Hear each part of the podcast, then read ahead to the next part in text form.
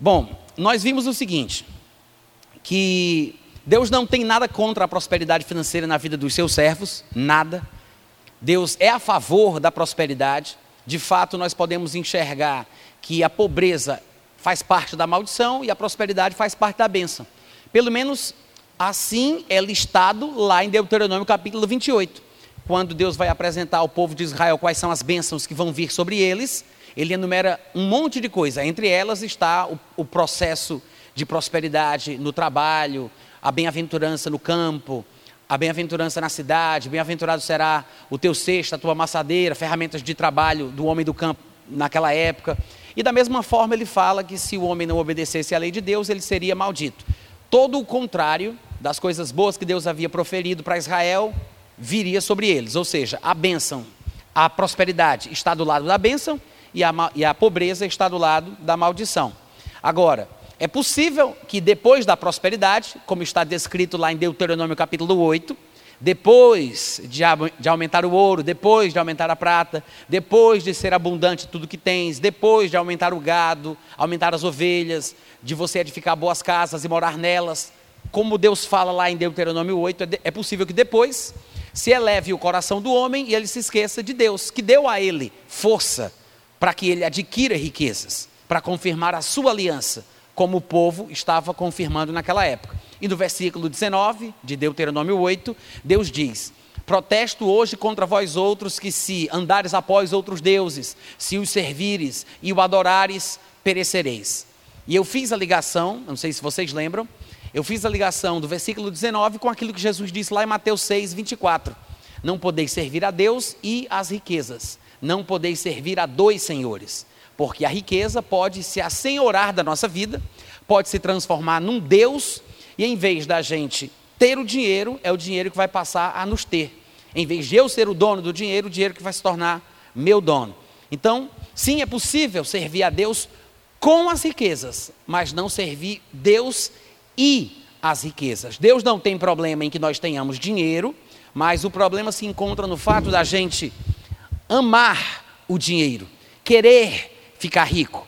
A cobiça, esse amor do dinheiro, esse é o verdadeiro problema. E eu devo ter falado, por favor, me corrijam se eu estiver errado, mas eu devo ter falado sobre os textos que apontam para a importância do contentamento na vida do cristão.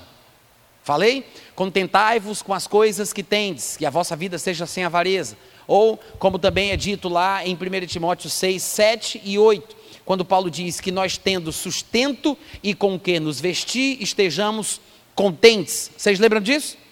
E depois em Filipenses, Paulo fala: aprendi a viver contente em toda e qualquer situação. O contentômetro, que mede o quão contente nós estamos com as coisas que temos, mostra se estamos pendendo para a tentação da avareza ou não. Porque nós temos coisas pelas quais devemos nos alegrar pelas quais devemos dar graças, pelas quais estejamos contentes. Quando eu começo a perder a minha alegria, mesmo tendo vida, mesmo tendo respiração, mesmo tendo vestes, mesmo tendo sustento, mesmo tendo onde morar, então alguma coisa está errada. O contentômetro, que mede o quão contente eu estou, vai me mostrar que eu estou, talvez, sendo tentado pela cobiça, pela avareza, porque em vez de me alegrar pelas coisas que eu tenho, eu passo a ficar triste por causa daquilo que eu ainda não tenho. Vejo o que o irmão tem, porque eu não tenho o que ele tem, fico triste por causa do que eu não tenho.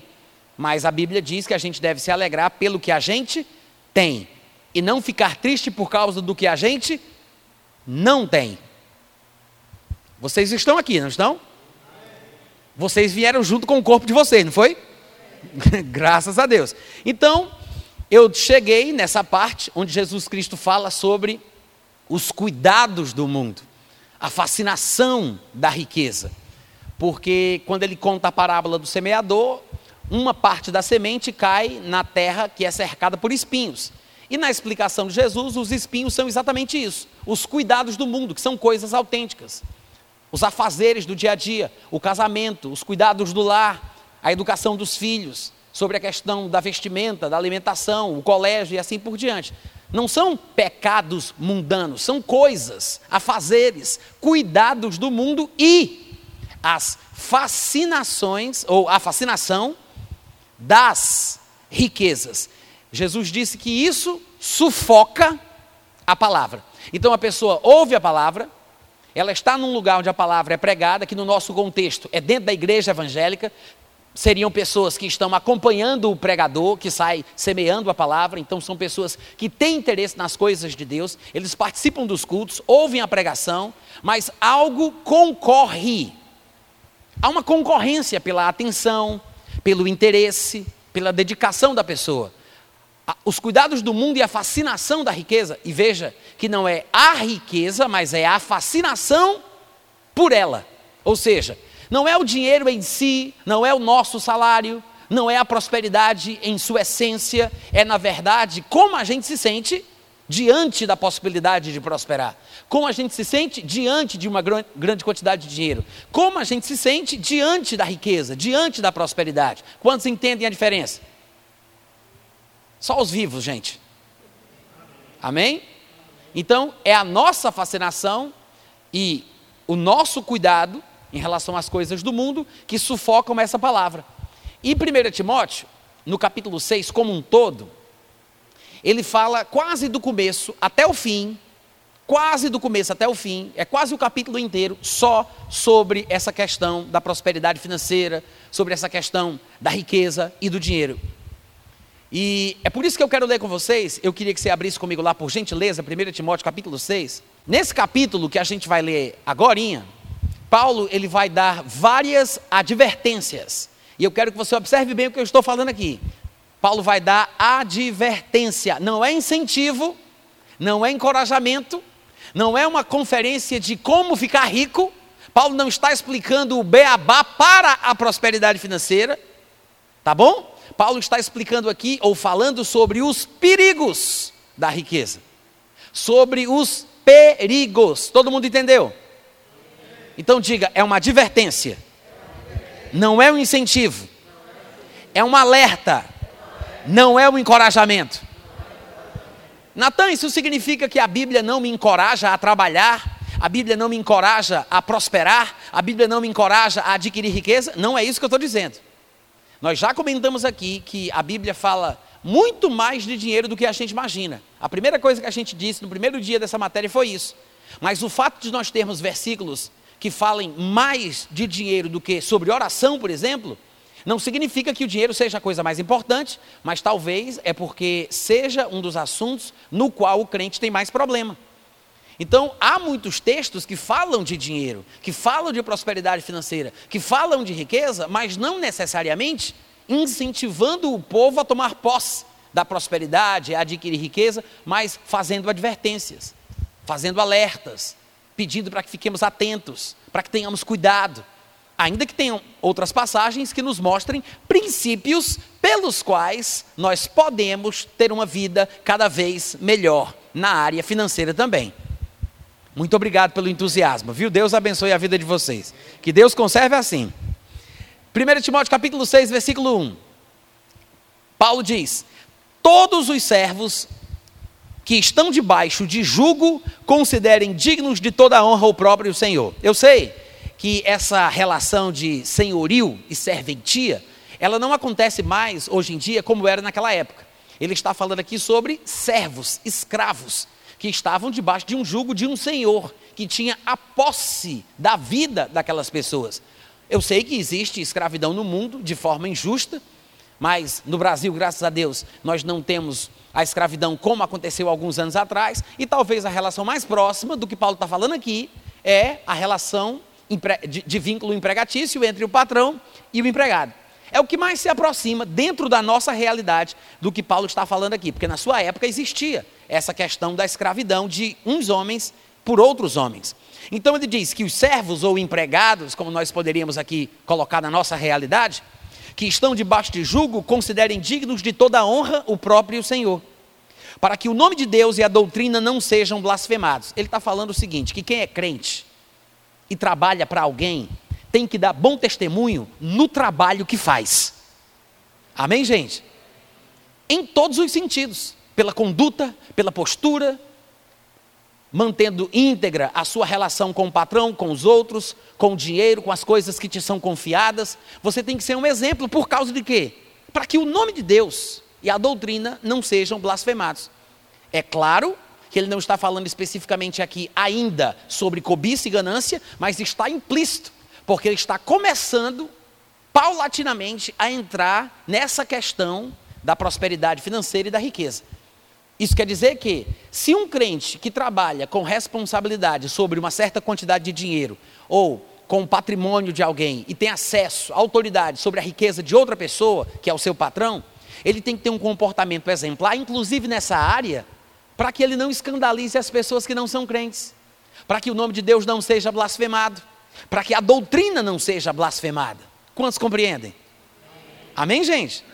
E no versículo seguinte ele fala mais: ele diz: também os que têm senhor fiel, ou seja, você é empregado, na época lá era escravo, por isso ele fala senhor, mas no nosso caso aqui seríamos empregados, com patrões que são crentes. Quando ele fala, os que têm senhor fiel, são aqueles crentes que trabalham para um patrão que é crente.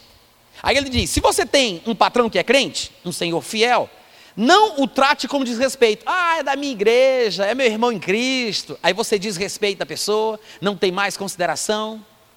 Ele está dizendo o seguinte: não o trate como desrespeito só porque ele é seu irmão em Cristo. Pelo contrário, ele fala o seguinte: pelo contrário, trabalhem ainda mais, pois ele que partilha do seu bom serviço do trabalho que você desempenha, do serviço que você entrega, ele é crente e é amado.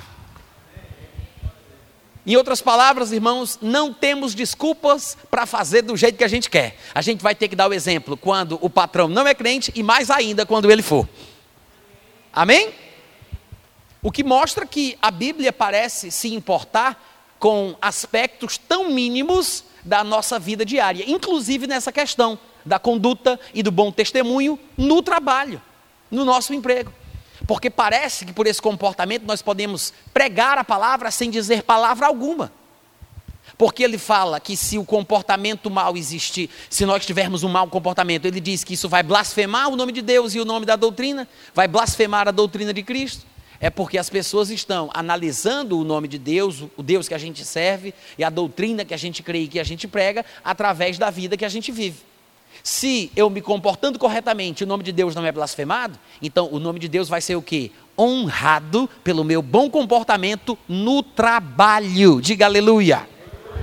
Em todos os aspectos, tá? Em todos os aspectos. E aí ele continua. É, trabalha ainda mais, pois ele ensina e recomenda estas coisas, falando a Timóteo que Timóteo deve ensinar isso na igreja, ele deve recomendar isto para os irmãos. E no versículo 3 ele diz: Se alguém ensinar outra doutrina, por que outra? Porque a correta é essa que ele acabou de falar. A doutrina correta e padrão é aquela que se baseia numa vida íntegra, que é isso que ele vai dizer daqui a pouquinho. Vem mais para cá, gente. Chega aqui, vem para cá, vem para cá, vem para cá. Estou com medo dessa de vocês não baterem nessa câmera. Senta mais para cá. E é bom também que a gente fica mais perto uns dos outros, né? Eu não sei porque que o povo gosta de lá para trás. Qualquer dia na igreja, quando eu for ministrar, que o povo estiver sentado lá atrás, eu vou botar o púlpito lá atrás e vou pregar de lá para cá. Para pegar todo mundo de surpresa. Então veja que no versículo 3 Paulo diz assim: Se alguém ensina outra doutrina e não concorda com as sãs palavras de nosso Senhor Jesus Cristo e com o ensino segundo a piedade. Bom, tem muita coisinha que eu quero comentar aqui com vocês para a gente continuar a leitura. Primeiro, o que é piedade? Piedade é o contrário de. Quem sabe? Qual é o contrário de piedade? Alguém sabe? Vou dar uma pista. Começa com in, termina com piedade. O contrário de piedade é impiedade. A palavra piedade não é ter pena, ter compaixão, por causa daquelas frases religiosas que a gente costuma ouvir, tem de piedade de nós, né? A gente pensa muitas vezes que piedade é ter pena, ter compaixão, ter misericórdia, mas não é não. A palavra piedade significa adoração e reverência às coisas de Deus. É viver uma vida com integridade e com temor do Senhor. É por isso que o contrário de impiedade é piedade. O ímpio é o contrário do pio. O pio é o contrário do ímpio. Do ímpio. É por isso que a palavra pio é usada nos títulos de alguns sacerdotes católicos, quando eles querem demonstrar que tem uma vida consagrada à retidão. Aí eles dizem: Eu sou o Papa Pio XII, Papa Pio X. Pio, por quê? É o contrário de ímpio. Posso botar isso na prova? Pena que não dá mais tempo, ela já está feita. São 40 questões, tá, gente? Quarentinha para vocês se alegrarem e se regozijarem no Senhor. Oh, maravilha. 40 questões. E não vai perder tempo estudando a apostila, não, tá? A apostila é para o teu acréscimo, é para você crescer individualmente. A prova só vai cair aquilo que eu falei na sala de aula. Então, é só se concentrar naquilo que você ouve e você vai tirar 10. Cada item vale 0,25, mas de grão em grão, como a Bíblia diz, a galinha enche o papo. Tá? Então vamos lá. O que é o contrário de piedade? Qual é o contrário de piedade? O contrário de ímpio? O contrário de pio? Ímpio. Então, quando ele diz assim: se alguém ensina outra doutrina e não concorda com as palavras de nosso Senhor Jesus Cristo e com o ensino segundo a piedade, ele está falando o quê? Ele está falando sobre um ensino que se baseia numa vida íntegra. Porque piedade é reverência e adoração às coisas de Deus. A piedade é o contrário da impiedade. Amém, gente? Presta atenção, hein? Se concentra aí, vocês. Então, a piedade é o contrário da impiedade. Então ele fala que o ensino bíblico é aquele que se baseia num padrão de vida exemplar. Qualquer ensinamento que não, que não se baseie, que não tome por base uma vida correta, ele disse que não é um ensinamento saudável. É por isso que ele disse: se alguém ensina outra doutrina e não concorda com as sãs palavras de nosso Senhor Jesus Cristo e o ensino que é a piedade. O que são sãs palavras? Você sabe que a palavra são significa saudável? Uma pessoa sã é uma pessoa saudável, íntegra, sem doença, sem mazela. É por isso que Paulo, em alguns lugares, ele falava a sã doutrina. Lembra disso? Que Paulo, em algum lugar, ele fala sobre a sã doutrina, porque é uma doutrina saudável. O que é uma doutrina que não é saudável? É uma doutrina doentia. Nós temos exemplos de pregações e de ensinamentos que Paulo dizia que não eram sãos. Ele chamava de linguagem que corrói como câncer. Uma ideia de uma linguagem, um ensinamento, uma doutrina doentia. Por exemplo, eu queria que você abrisse comigo, é bem pertinho aí de onde nós estamos, no segundo livro de Timóteo, em 2 Timóteo, no capítulo 2, a partir do versículo 14, Paulo vai nos dar um exemplo clássico daquilo que ele considerava como uma doutrina que não é sã, que não é saudável. Uma exposição doutrinária doentia. 2 Timóteo 2,14. Ele diz assim: posso ler, gente? Ele diz: Timóteo, recomenda estas coisas, dá testemunho sobre é, dá testemunho solene a todos perante Deus, para que evitem contendas de palavras. Bater boca, ficar falando sobre coisa que não se entende. Ele diz, evita esse negócio de contenda de palavra, que para nada aproveitam, exceto para a subversão dos ouvintes. Quem ouve fica confuso, quem ouve acaba se desviando. É isso que ele está dizendo aqui. Pelo contrário, o que é que você vai fazer? Você vai procurar apresentar-se a Deus, não é aos irmãos, não é aos homens, ele diz: procura apresentar-te a Deus aprovado, como um obreiro que não tem de que se envergonhar, que maneja bem a palavra da verdade. O que significa isso, gente? Paulo está falando para Timóteo que ele tem que saber onde é que estão os capítulos e os versículos da Bíblia?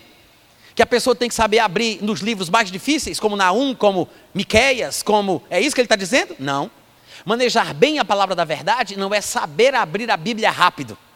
Não é saber citar capítulos e versículos. Não é saber os textos decorados. Manejar bem a palavra da verdade é não trocar os pés pelas mãos nas palavras, na doutrina, no ensinamento. Esse é o significado. Procura apresentar-te a Deus como obreiro aprovado que maneja bem a palavra.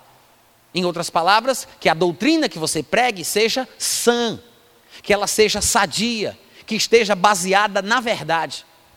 É por isso que ele vai continuar a falar e vai dizer o seguinte, versículo 16: Da mesma forma que você se esforça para manejar bem a palavra, você deve igualmente evitar os falatórios inúteis, os falatórios profanos. Profano é o contrário de santo. Uma coisa que é consagrada é santa, uma coisa que é profana é o contrário daquilo que é consagrado.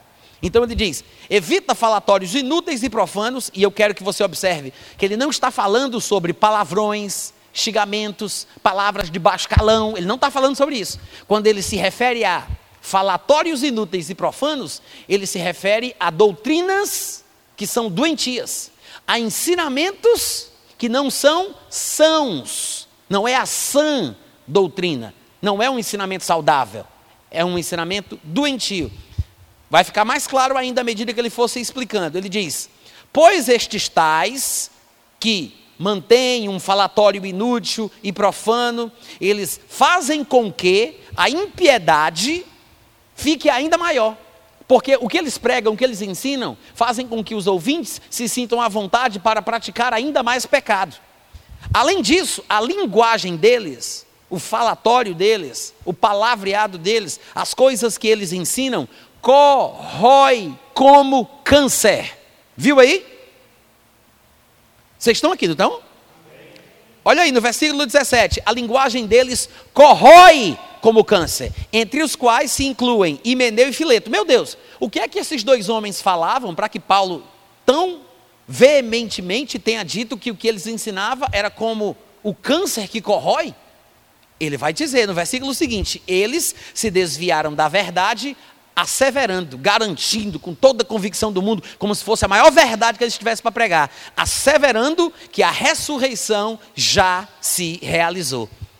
E com isso, que é uma doutrina errada, porque a ressurreição ainda não aconteceu, e Paulo diz que ensinar isso fazia com que os ouvintes fossem pervertidos em sua fé.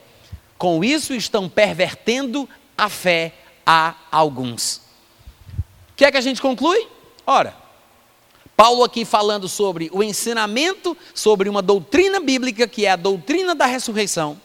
Ele disse que se alguém ensinar sobre essa doutrina de uma forma equivocada, que não se baseia na verdade, essa pessoa está, na verdade, usando uma linguagem que corrói como câncer, porque vai prejudicar a vida dos ouvintes. Porque sem o fundamento bíblico ser pregado, faz com que as pessoas não tenham base para viver uma boa vida é o contrário de uma doutrina sã. Sãs palavras de nosso Senhor Jesus Cristo é o contrário de linguagem que corrói como câncer.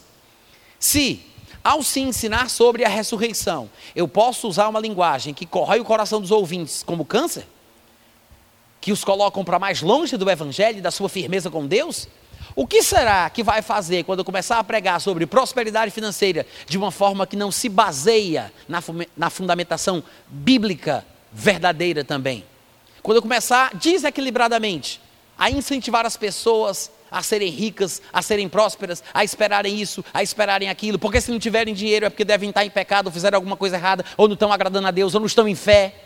Se eu começar a deixar isso implícito para os meus ouvintes, o que será que a minha linguagem vai fazer no coração dos que me ouvem? Pode ter certeza, vai corroer como câncer da mesma forma, porque não será um ensinamento são, saudável, sadio.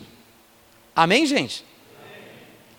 É isso que Paulo está começando a tratar em 1 Timóteo, capítulo 6, a partir do versículo 3, se alguém ensina outra doutrina e não concorda com as palavras saudáveis, as sãs palavras de nosso Senhor Jesus Cristo, e com o ensino segundo a piedade, ou seja, que se baseia numa vida íntegra e correta diante de Deus e dos homens, essa pessoa que ensina o que quer, é infatuado, não entende é nada, só é obstinado por questões e contendas de palavras, das quais nascem inveja, provocação, difamações, suspeitas malignas, altercações sem fim. Altercação é bate-boca. bate-boca sem fim, que não termina nunca, bababá, bababá, bababá, mimimi, mimimi, aquela coisa sem qualquer fundamento, sem qualquer utilidade. Aí ele diz: por homens cuja mente é pervertida. A expressão que Paulo usa é mente pervertida. Vocês podem repetir? Vocês estão falando com tanto amor, parece que estão falando com o filho de vocês. Pode falar com mais, com mais vigor, tá, gente? Porque é uma coisa ruim. Diga, mente pervertida. mente pervertida. É uma coisa que a gente deve evitar. É uma coisa da qual a gente deve fugir.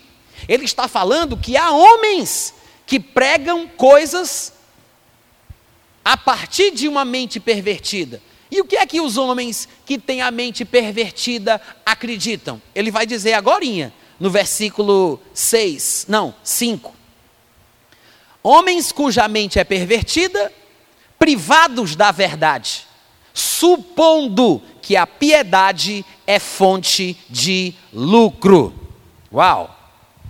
Paulo está dizendo que estes homens, que ele chama de mente pervertida, eles tinham a ideia de que viver uma vida santa, uma vida de temor a Deus, uma vida de consagração era fonte de riqueza financeira. Então, se o crente quer ficar rico, ele tem que viver de forma santa. Se o crente quer ficar rico, ele tem que viver de forma piedosa.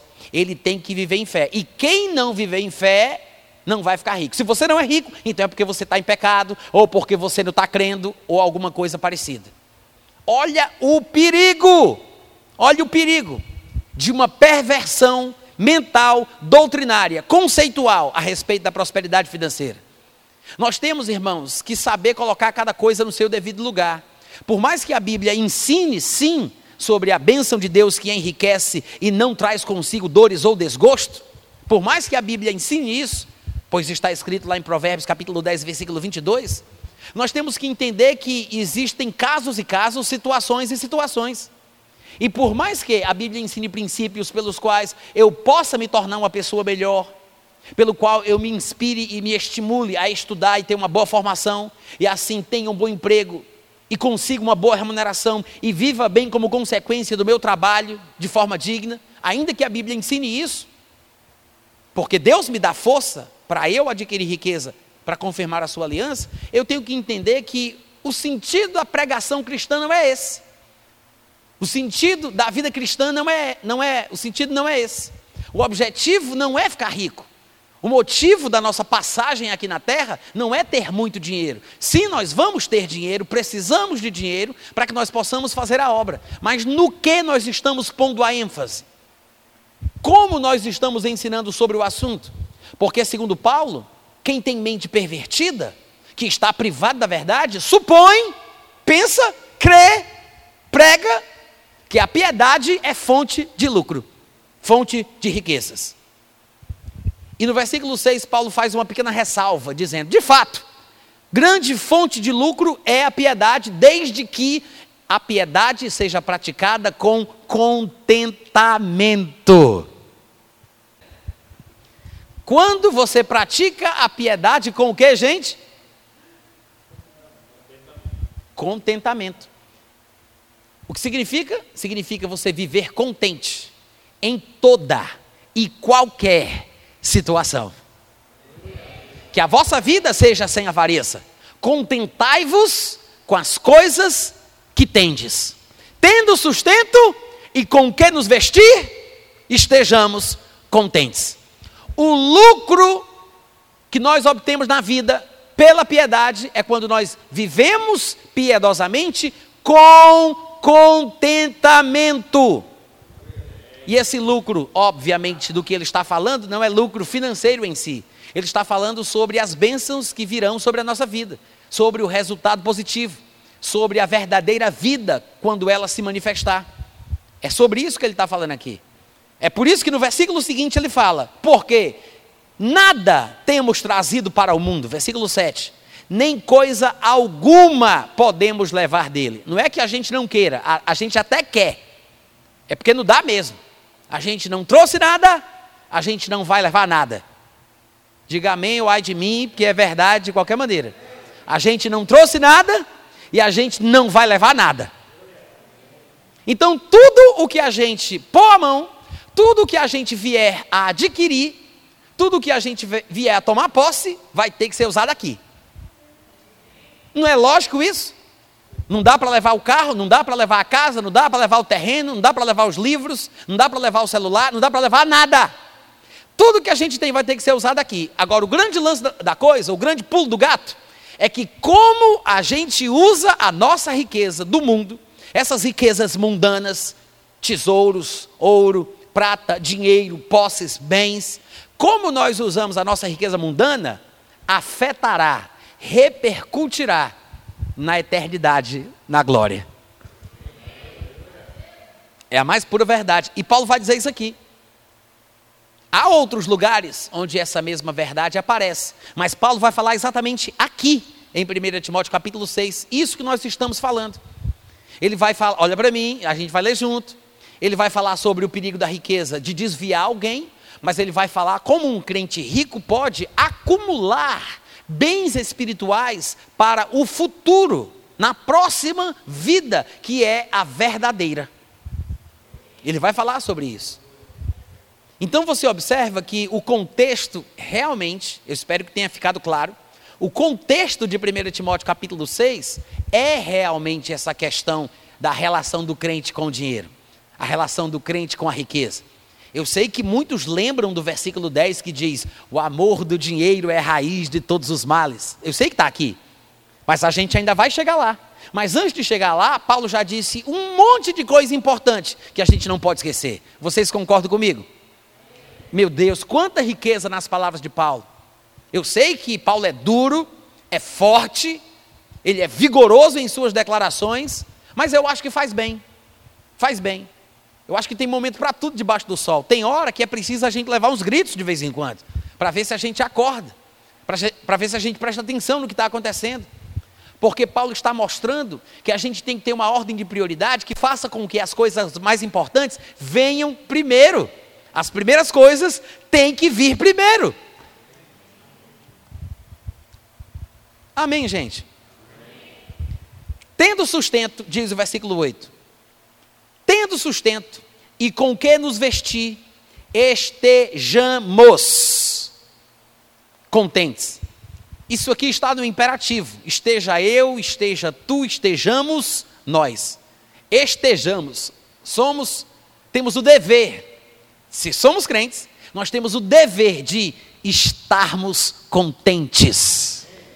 E nós já aprendemos que nós controlamos, ou podemos controlar, a nossa alegria, o nosso contentamento. Não é uma questão de sorte, não é uma casualidade, não são as circunstâncias que determinam se eu estarei ou não contente. Não é um dom que vem dos céus, não é uma pessoa que tem o dom da alegria, o dom do contentamento. Nós aprendemos a viver contentes. Nós podemos determinar o contentamento em nossa vida. É por isso que ele diz: estejamos assim, porque está nas nossas mãos estarmos ou não contentes. A gente tem que mudar o foco às vezes, mudar a nossa prioridade, colocar outras coisas diante da nossa vista, para que a gente possa não perder a nossa alegria, para que a gente possa estar contente o tempo todo. Se eu me alegrar e agradecer a Deus pelas coisas que eu tenho, a minha vida vai ser sem avareza contentai-vos com as coisas que tendes. E eu já expliquei sobre isso, não expliquei? Não significa se re resignar, se contentar não é se acomodar, aceitar o pouco, significa estar contente. Não é como se fala popularmente, menino, se contente com isso, eu vou me contentar com essa vidinha. Não, ele não está falando sobre se resignar, acomodar, aceitar o pouco. Ele está falando sobre estar feliz, alegre, contente pelo que você tem. E isso não é uma proibição, não é uma proibição para que você não possa trabalhar e conseguir mais coisas. O que ele está dizendo é que você não deve ficar triste por causa do que você ainda não tem. Você deve se alegrar pelo que você já tem. Tendo sustento, diz o versículo 8. Tendo sustento e com que nos vestir, estejamos o que, gente? Estejamos contentes. Ora, os que querem ficar ricos caem em tentação, caem em cilada. Você sabe que uma cilada é uma coisa que é preparada armada para pegar o indivíduo de surpresa. Uma cilada é uma tocaia, é uma arapuca, uma tramóia qualquer, feita por debaixo dos panos com o objetivo de pegar alguém de surpresa, sem que a pessoa tenha a qualquer reação, que ela seja surpreendida e não esteja pronta, ela não, ela não pode estar preparada. Então não pense que é uma coisa simples de escapar. Quando ele fala que querer ficar rico faz com que a pessoa caia na cilada, é porque a única forma de se resguardar de surpresas desagradáveis como essas é você não ter esta obstinação na sua vida. Você vai fazer o seu trabalho, você vai viver a sua vida, mas você não vai perder as estribeiras, não vai perder a sua integridade, você não vai trocar os pés pelas mãos, você não vai se corromper, você não vai querer ganhar mais dinheiro de forma desonesta, os seus valores não vão ser corrompidos por causa de dinheiro, de oportunidades, e de situações semelhantes. Então, quando você não fica preocupado em querer ficar rico, então você não cai na cilada. É, é o único antídoto que a gente tem. Amém? Porque os que querem ficar ricos caem em tentação, caem na cilada. E muitas concupiscências insensatas. Sabe o que é concupiscência? Concupiscência é cobiça. Algumas versões talvez até digam assim: cobiças, desejos, vontades, são sinônimos da palavra concupiscência. Ele está falando que a pessoa que quer ficar rica é vulnerável a desejos idiotas, tolos. A pessoa fica abestalhada, é isso que ele está dizendo. Fica querendo coisa que não tem o menor sentido. Desejos tolos, imbecis. Concupiscências insensatas, sem senso, sem razão sem senso comum, sem bom senso. Aí ele diz: não somente são concupiscências insensatas, como também são venenosas, perniciosas.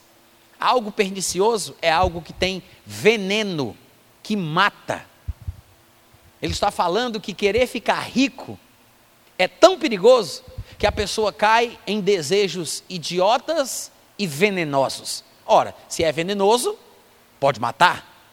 E é por isso que logo em seguida ele acrescenta: coisas essas que afogam os homens na ruína e na perdição.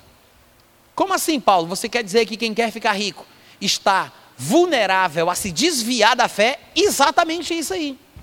Paulo está falando que quem quer ficar rico é uma presa fácil para o mundo e que muito mais facilmente uma pessoa dessa se desvia do que qualquer outra.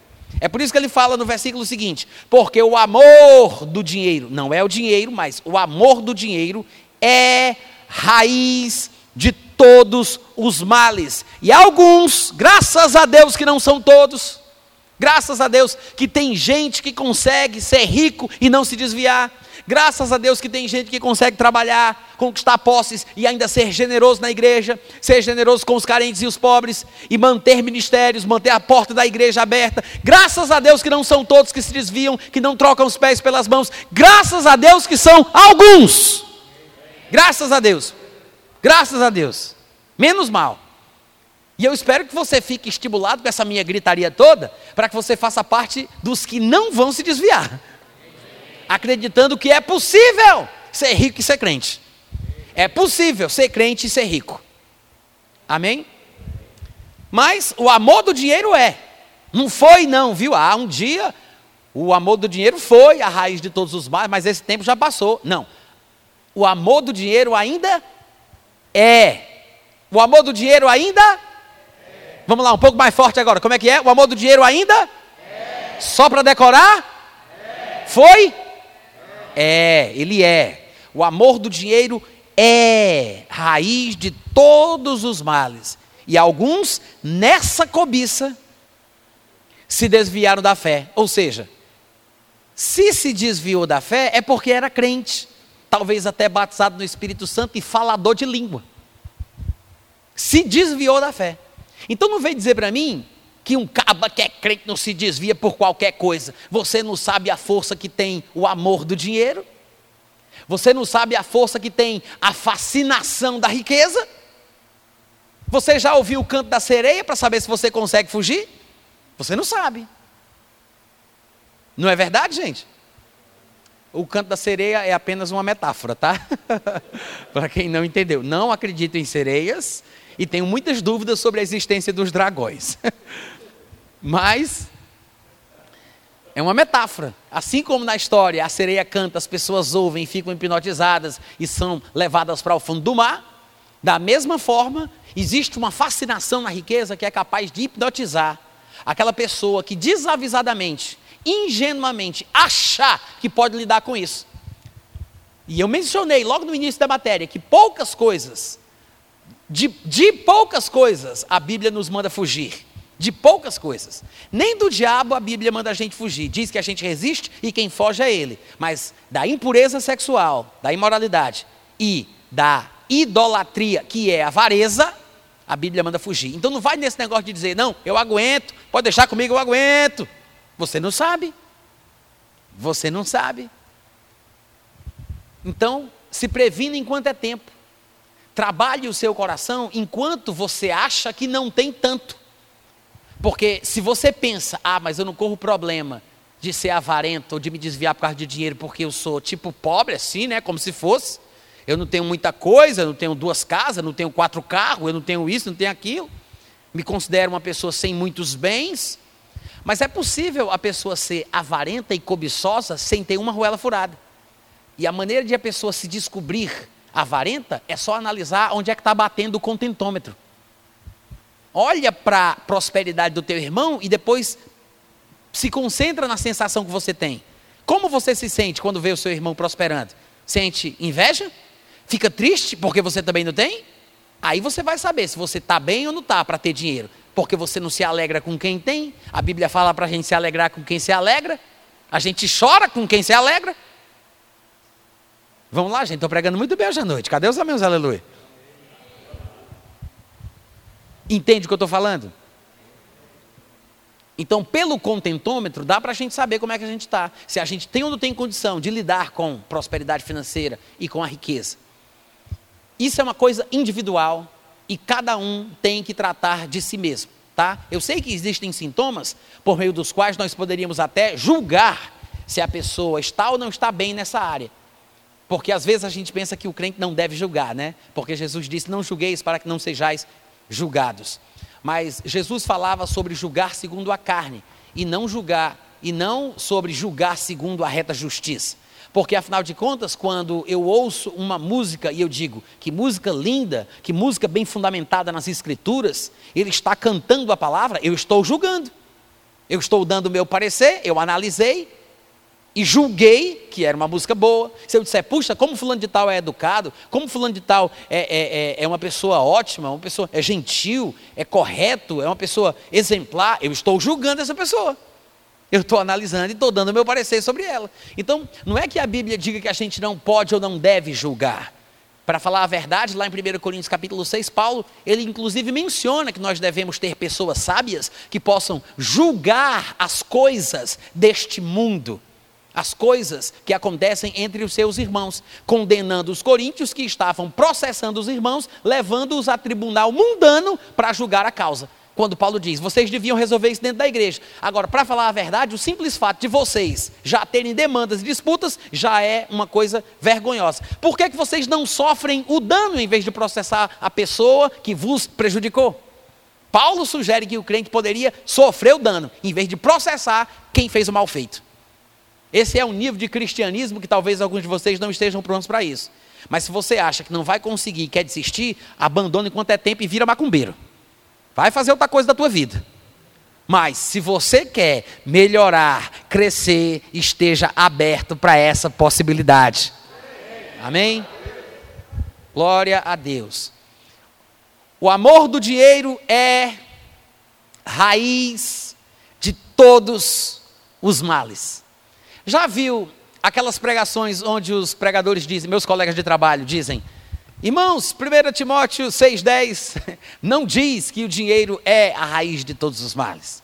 O que está escrito aqui é que o amor do dinheiro é que é a raiz de todos os males. Claro, eu faço isso.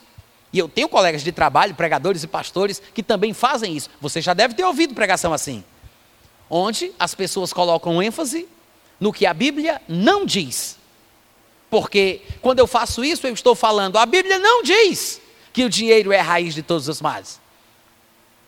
A Bíblia não diz isso. A Bíblia diz que o amor do dinheiro é que é. Ou seja, tudo bem, é bíblico mostrar uma coisa que a Bíblia não diz. Às vezes é até mais fácil de entender o que a Bíblia diz quando a gente entende o que ela não diz. Porque quando a gente vai eliminando o que ela não diz, o que aquele versículo não significa, nós estamos colocando possíveis interpretações erradas de canto. São possíveis interpretações erradas a menos. Não diz isso, não diz isso, não diz isso. Pelo processo de eliminação, a gente vai chegar no que ela diz. A gente vai chegar na verdade. Mas está me cansando esse negócio do pessoal dizer, não diz que o dinheiro é a raiz de todos os males, e nunca ninguém fala sobre o que ela diz. Porque eu sei, eu estou quase careca de saber que a Bíblia não diz que o dinheiro é a raiz de todos os males. Mas quando é que a gente vai começar a pregar o que a Bíblia diz o tempo todo? Que o amor do dinheiro ainda é, ainda é, ainda é a raiz de todos os males. Alô? Sim, eu sei que não diz, eu sei que não diz que o dinheiro é a raiz de todos os males, mas o que ela diz, está pode? Vocês estão vendo alguma coisa atrás de mim? Um vulto, uma coisa não? Vocês estão me ouvindo, né? Eu vou dizer de novo, aí vocês dizem amém. Aquelas coisas que os crentes fazem. Tá? Tá bom? Vamos lá? Eu nem sei mais o que foi que eu disse. Vocês ficam tão quietinhos. Vocês estavam num funeral juntos? Não, né? Num velório, uma coisa assim? Ninguém me avisou, porque de repente Morreu alguém da igreja e o pessoal estava lá e eu não soube, né? Não me avisaram. eu estou aqui fazendo graça e vocês tudo triste. Aí eles, puxa, desculpa, peço perdão. Caso alguém tenha morrido, tá? Mas, vou repetir. 1 Timóteo 6,10 diz que o amor do dinheiro é a raiz de todos os males. Diga amém. Então, gente, não se ilude. Não se ilude. O amor do dinheiro ainda é, ainda é, a raiz de todos os males. E ele diz que alguns nessa cobiça se desviaram da fé. Então não pensa que não é possível. Ah, eu nunca vou me desviar. Eu não vou me desviar. A gente não sabe. Pode ser que você que diz isso, de fato, nunca vá se desviar. Você sabe porque sabe porque sabe que não vai. Mas nem todo mundo tem a mesma convicção. Quantas pessoas já estiveram sentadas ao nosso lado na igreja no domingo à noite? Quantas pessoas nós conhecemos que se converteram em lágrimas, que cantaram, pularam, rolaram e babaram nos cultos que nós estávamos e agora estão lá no mundão? Quantas? Quantas? Então, analise-se, julgue-se, examine-se a si mesmo e tenha cuidado com a sua própria vida. Pense sobre você. Como Jesus diria, Tende cuidado de vós mesmos. Nós temos que ter cuidado da nossa própria vida. E é por isso que no versículo seguinte, Paulo, preocupado com a vida de Timóteo, ele diz: Tu, tu, porém, homem de Deus. Quem é homem de Deus aqui? Quem é mulher de Deus aqui? Tu, porém, criatura de Deus, pessoa de Deus, você vai ter que ter um padrão diferente de vida. Você vai ter que ter uma meta diferente na sua vida cristã.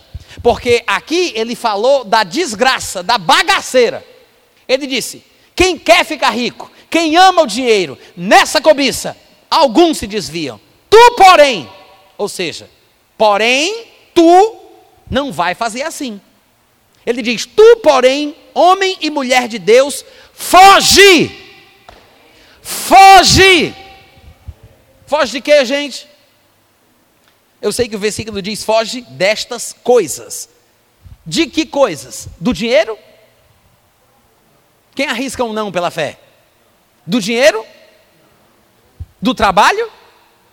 Foge da prosperidade financeira? Não. Do que que é para fugir? Simples. É só a gente olhar as expressões. No versículo 8, 9, ele diz: os que querem ficar ricos. É a primeira expressão. Depois ele diz, porque o amor do dinheiro, é a segunda expressão. E depois, ainda no versículo 10, ele diz: alguns nessa cobiça, esse tipo de cobiça. Então, querer ficar rico, o amor do dinheiro, essa cobiça são as coisas das quais nós temos que fugir. Não é do estudo, não é da especialização, do curso profissionalizante, não é de uma educação superior, não é de uma capacitação profissional, não é do trabalho ou de uma hora extra, uma vez aqui, uma vez ali. Não é para fugir da riqueza, da prosperidade, é para fugir do querer ficar rico, do amor do dinheiro, dessa cobiça, essa ganância, essa coisa que, que motiva a pessoa a ir atrás cada vez mais, que ela não tem mais tempo para nada na vida. Ela vive para trabalhar, em vez de trabalhar para viver. É disso que é para fugir. Isso está claro, gente? Está claro? Continuando, ainda no versículo 11, ele diz: Homem de Deus, mulher de Deus, foge destas coisas, foge destas coisas, e em vez disso, em vez de buscá-las, em vez de segui-las, segue a justiça, busca a piedade, a fé, o amor, a constância, a mansidão. Em vez de você lutar para ficar rico, em vez de você batalhar em prol da prosperidade financeira, como se fosse o sentido da sua vida, em vez de lutar por isso, ele fala: combate o bom combate da fé. Combate o bom combate da fé e, desta forma, toma posse da vida eterna para a qual também foste chamado e de que fizeste a boa confissão perante muitas testemunhas. Exorto-te perante Deus, exortar e animar, encorajar, incentivar, tá, gente? Não é a mesma coisa que admoestar. Admoestar é advertir pela falta, é censurar, é repreender. Exortar não é repreender, é incentivar, encorajar, animar. Ele diz: incentivo-te, exorto-te perante Deus, que preserva a vida de todas as coisas e perante Cristo Jesus, que diante de Pôncio Pilatos fez também a sua boa confissão, que tu, Timóteo, guardes o mandamento sem mancha, imaculado, irrepreensível, até a manifestação do nosso Senhor Jesus Cristo. Todos os dias da tua vida até a morte, se ele não se manifestar, e se você for da geração do arrebatamento, até a manifestação do nosso Senhor Jesus Cristo. A qual manifestação essa que na época, no tempo determinado, no tempo certo, há de ser revelada pelo bendito e único soberano, o Rei dos Reis e Senhor dos Senhores, o único que possui a imortalidade, que habita em luz inacessível, a quem homem algum jamais viu, nem tem condição de ver, a este honra, poder eterno. Amém. Bom, isso aqui que ele faz, que vai do versículo 11 até o versículo 12, é uma espécie de parêntese. Ele abre um parêntese, nós percebemos desde o versículo 1 que ele vem falando sobre questões relacionadas ao crente e às finanças, sobre a, a postura do crente, a conduta do crente em relação ao dinheiro, em relação ao trabalho, para que o nome e a doutrina, nome de Deus e a doutrina não sejam blasfemados. Ele vem dando instruções sobre as prioridades que nós devemos ter na vida, sobre o cuidado que devemos ter com esse negócio de querer ficar rico, o amor do dinheiro. Ele fala que a gente não trouxe nada para o mundo, nem pode levar nada dele. Se a gente tiver sustento com que se vestir, já é motivo suficiente para a gente estar contente. E quem é de Deus tem que fugir dessas coisas. Isso é tudo isso aqui que a gente leu até o versículo 16, que é um parêntese, e aí volta a falar sobre a questão financeira. Ele se empolgou quando disse: Tu, porém, homem de Deus, busca as coisas boas, busca a, a retidão, busca a mansidão, a paciência, a, a, piedade, a fé, o amor, combate o bom combate, toma posse da vida eterna. Aí ele fala sobre Deus, louva o nome do Senhor e volta, fecha o parêntese e volta a falar sobre a questão financeira, que é como ele começa a falar no versículo 17, quando ele diz: E faz mais, Timóteo, exorta aos ricos do presente século que não sejam orgulhosos. Ou seja, observa que ele não fugiu do tema. Ele continua falando sobre riqueza. Ele continua falando sobre prosperidade financeira. Ele continua falando sobre dinheiro e como o crente deve se comportar em relação a isso. Só que agora, nessa segunda porção, que a gente vai ler daqui a pouco, ele vai falar sobre crentes que são ricos. Vão para o intervalo, daqui a pouco a gente volta.